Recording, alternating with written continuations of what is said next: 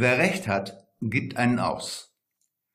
Ein Computer kennt in seiner Arbeitsweise nur zwei Zustände, 0 und 1. Das kann man hochgradig rigide nennen oder einfach ziemlich doof. Computer sind per se, was ihre Fähigkeit selbst zu denken angeht, eher schlicht gestrickt. Sie haben ihren Algorithmus, der ja nicht denkt, sondern urteilt, einteilt und basta. Würde man dieser Verhaltensweise Worte verleihen, so hießen sie, so ist es und nicht anders. Inwieweit die, wenn man es denn so nennen will, Denke der Computer in weiten Teilen der Gesellschaft und des Topmanagements Einzug gehalten hat, werden wir sehen. Am liebsten würde man das bezweifeln. Null und Eins kann man hier getrost durch richtig und falsch ersetzen.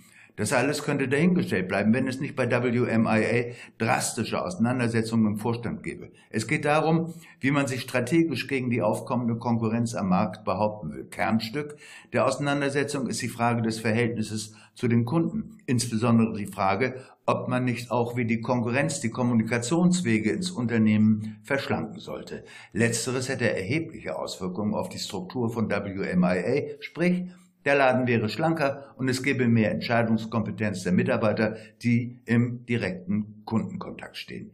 Letztlich berührt es die Frage der Hierarchie und schließlich geht es um die Frage der Bereitschaft zur Veränderung, wobei Veränderung an und für sich kein Wert ist. Die Möglichkeit der Veränderung allerdings in Betracht zu ziehen, ist wohl essentiell. Nemo eine solche Veränderung mache ich nicht mit. Sie berührt uns im Kern und stellt alles, was wir vorher gemacht haben, in Frage. Fortunata, du stellst dich nicht in Frage. Nemo, ich falle nicht darauf rein, auf andere zu schauen, die was Neues machen. Diejenigen, die alles neu machen, sind so wie einer, der, wenn er nicht weiß, was er zu einer Gesellschaft anziehen soll, kommt er am besten als Erster. Dann haben die anderen das Gefühl, falsch angezogen zu sein. So ist das mit den Veränderungen, mit dem was Neues machen. Ein Hasenrennen ohne mich. Fortunata, das kann man auch anders sehen. Es geht nicht um entweder oder. Brigitte Bardot hat einmal gesagt, das Unsympathische an den Computern ist, dass sie nur Ja oder Nein, richtig oder falsch sagen können, aber niemals vielleicht. Bist du ein Computer? Fortuna lacht und dreht sich eine Zigarette. Mönch, Andrea, jenseits von richtig und falsch gibt es einen Ort. Hier kann man einander begegnen.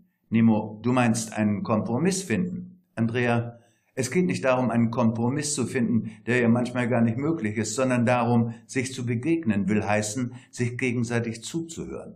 Nemo, ich höre doch zu. Das könnte man bezweifeln, doch Fortunata als erfahrene Ehefrau lässt es so stehen und meint, ja, du hast recht. So geht man einer Auseinandersetzung mit Nemo aus dem Weg und sie fügt hinzu, wer recht hat, gibt einen aus. Das Sinken des Niveaus der Unterhaltung nimmt sie gern in Kauf. Elvira köpft eine Flasche Shampoos und so entgeht man gemeinsam einer Diskussion, die sowieso nichts bringt. Nemo muss zum nächsten Termin. Elvira und der Interviewer delektieren sich am Champagner.